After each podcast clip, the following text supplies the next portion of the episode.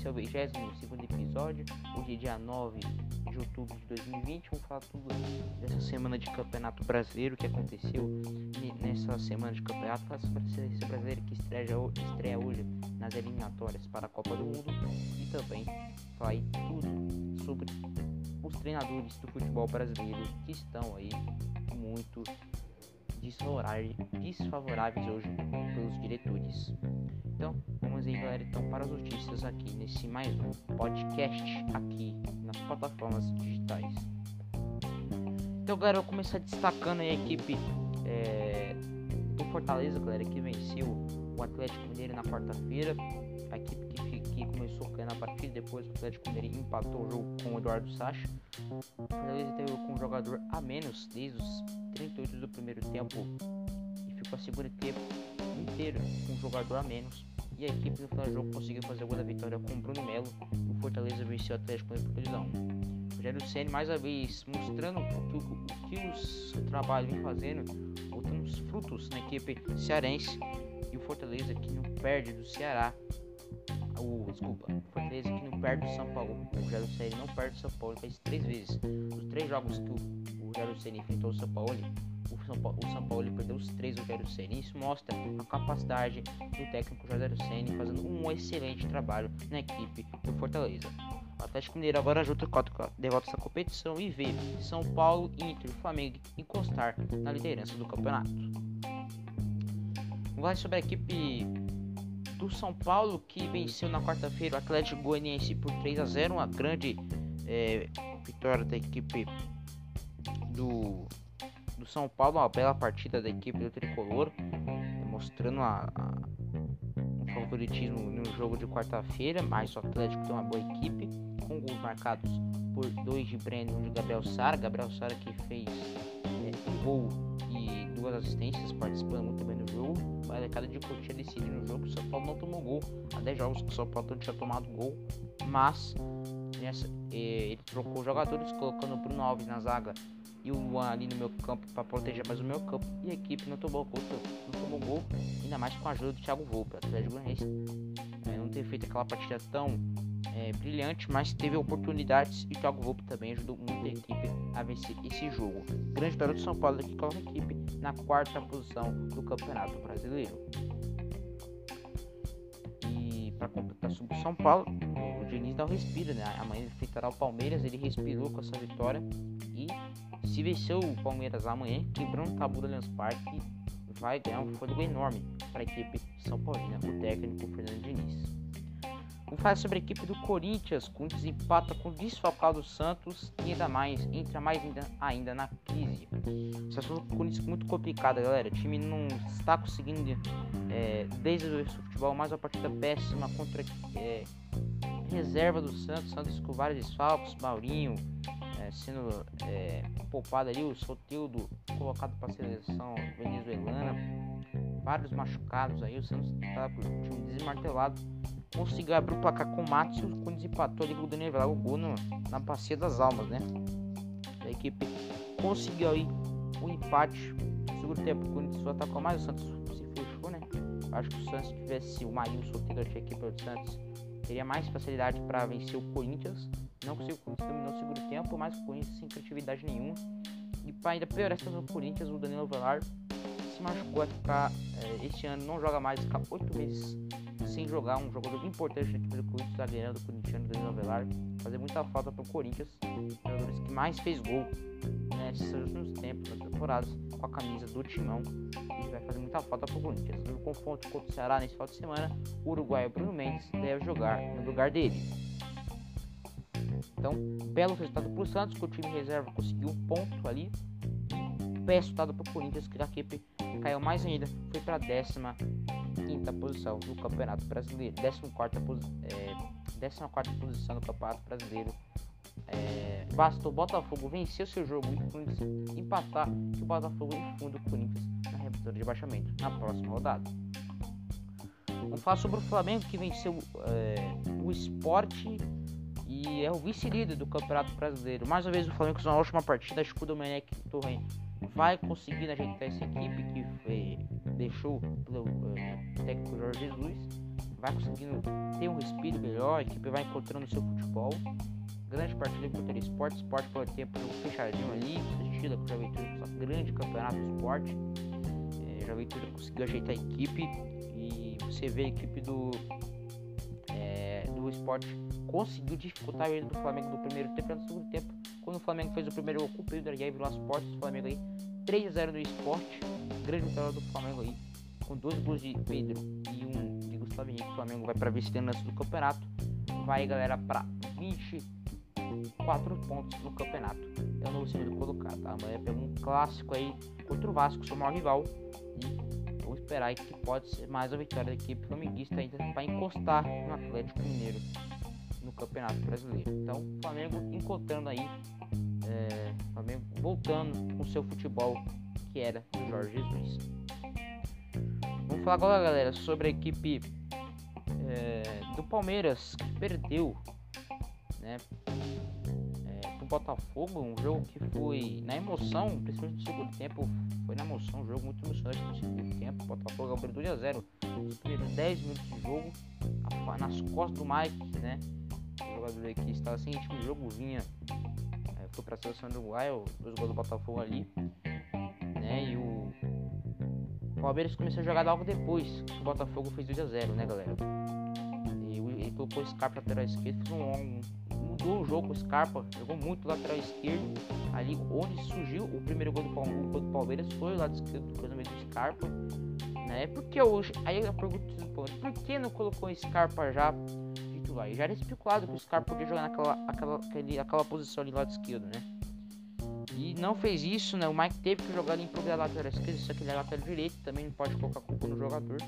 O Esteves, que é o substituto do Vinha, é, se machucou, nem conseguiu ir para esse jogo contra o Botafogo, né?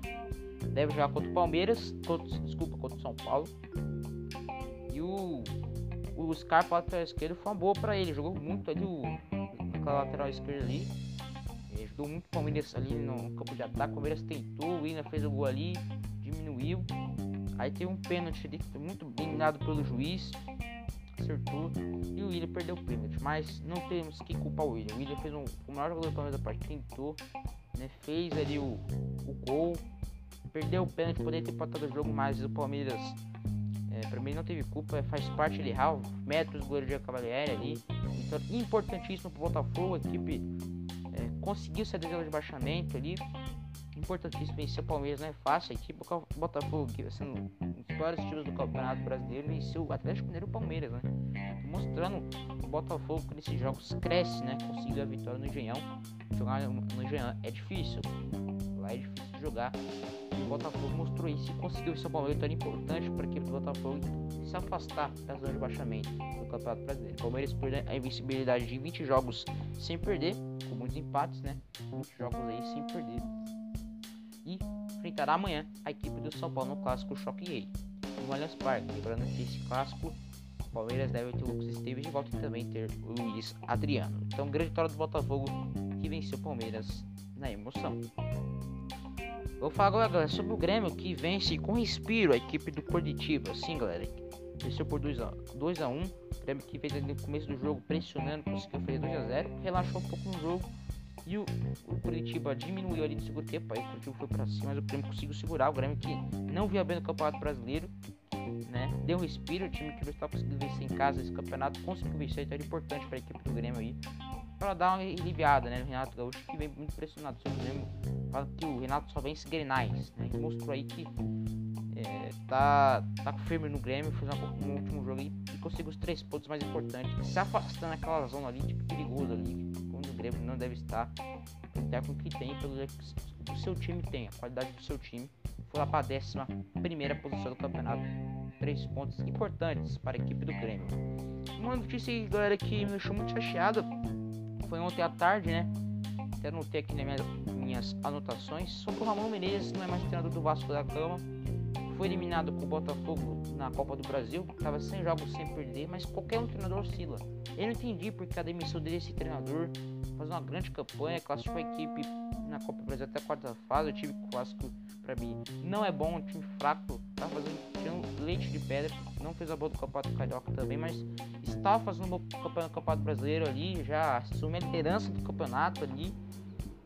Sabe que manter o mesmo nível é difícil pro time que o Vasco tem. A diretoria e a torcida é, pegaram foi, foi uma sacanagem que fizeram com ele. Pra mim não deveria ser demitido. Um jogador que é um técnico que nem estava sendo cogitado para ser demitido, como o Diniz do São Paulo, como é, o D do Inter, o Luxemburgo no Palmeiras, estava nem cogitado. Acho que ele fez um ótimo trabalho no Vasco e foi demitido por uma oscilação dele de não se sem jogos. Então, para mim, foi um, uma baita injustiça com o Amon Menezes, né? É, não teve a oportunidade aí de seguir no Vasco da Gama, para mim, uma grande injustiça. Eu acho que tem o lado político que ah, no final da temporada aí, é, vai ter eleição no Vasco, né? E é a baita sacanagem que fizeram com o Amon Menezes aí e o Vasco já procura nomes. Os nomes mais cotados aí, galera, é o Felipão Dorval Júnior, tá? O Felipão aí, é, pelas informações que vemos aí atualizando, que ele se interessa em treinar o Vasco, mas não foi ainda proposta. O Dorival veio bem os olhos Vasco, Dorival Júnior, e também surgiu a notícia que o Abel Braga também pode retornar para o Vasco. Caraca, velho. Mas a do Vasco, claro que não vai querer. Mas eu acho que nesse momento pro Vasco, né, que já foi demitido, na minha opinião, injustiçamente, o Ramon Menezes, eu acho que o Dorival Júnior seria um bom nome pro Vasco, tá? No momento que o Vasco vive, a gente que manter ali no elenco ali. Não é um dos melhores times que tem pra trabalhar, mas uma opção ele. O Corinthians também cogitou ele. Eu acho que o Dorival Júnior hoje contrataria com olhos fechados o Vasco, né?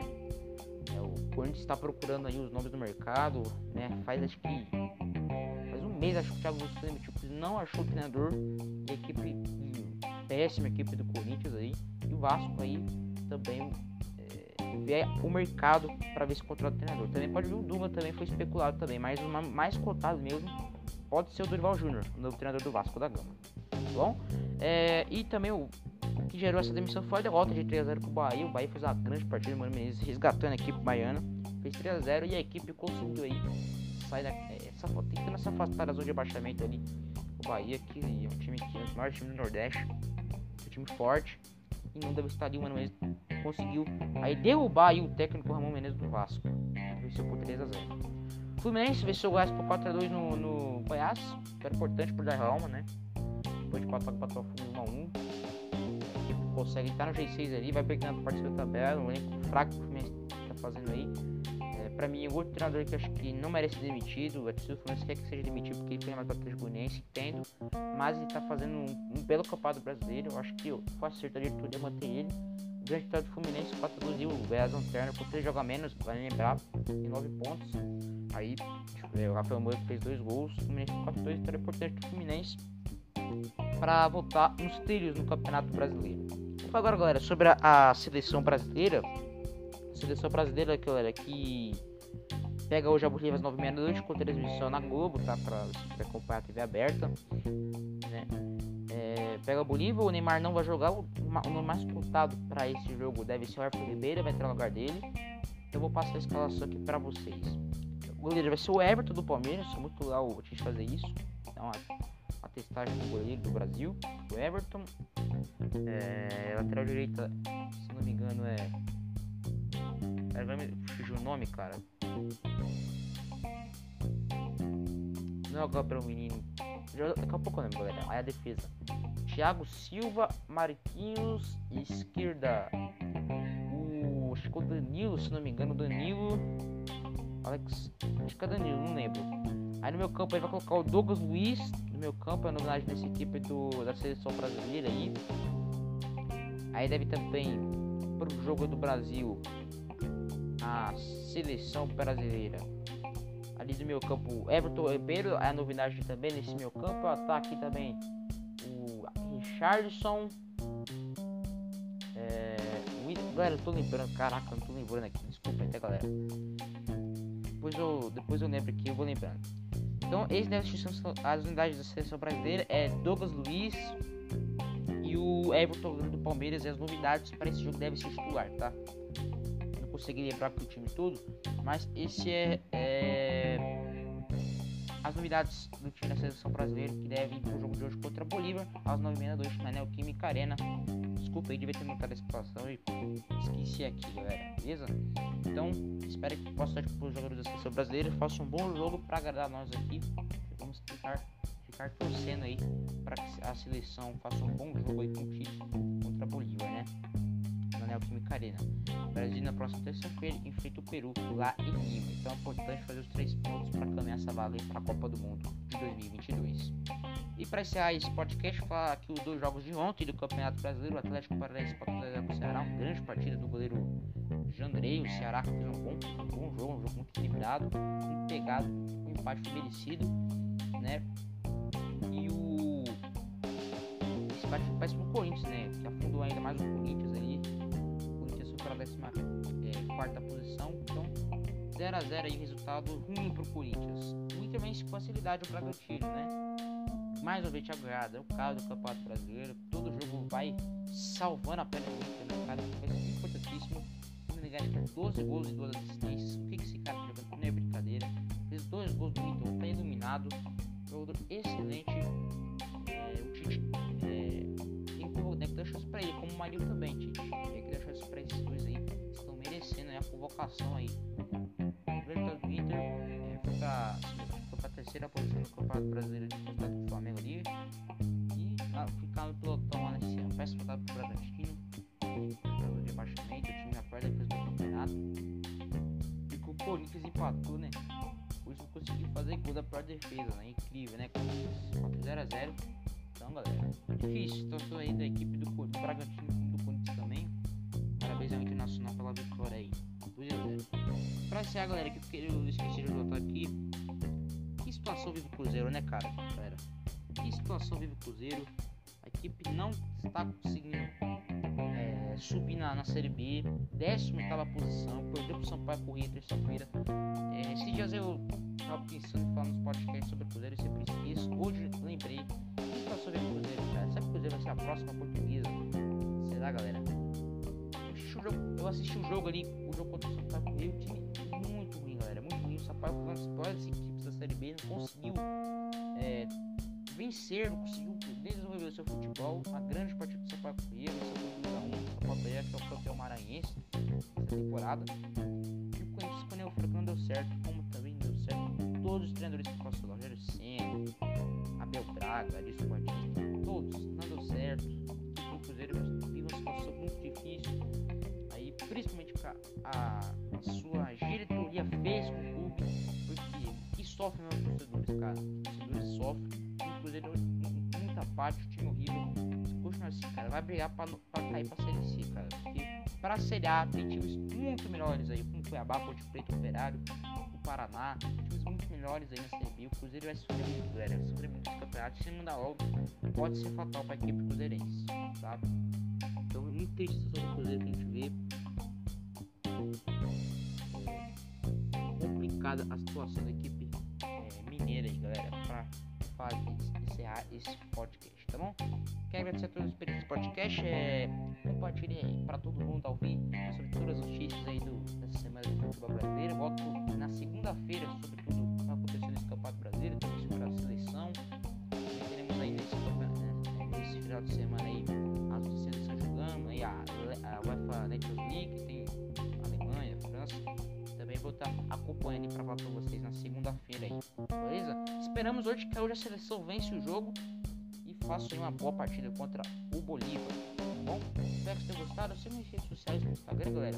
Rafa R-A-F underline A 236 é, 236 Rafa 236 Sérgio lá também segue a minha outra minha página no Instagram B Rafael Tricolor Instagram. Segue lá, galera, pra você ver lá meu perfil lá no Instagram. Então, tá daquela fortalecida pra gente, beleza? Então, espero que vocês tenham gostado. Muito obrigado a todos. E é isso. E falou!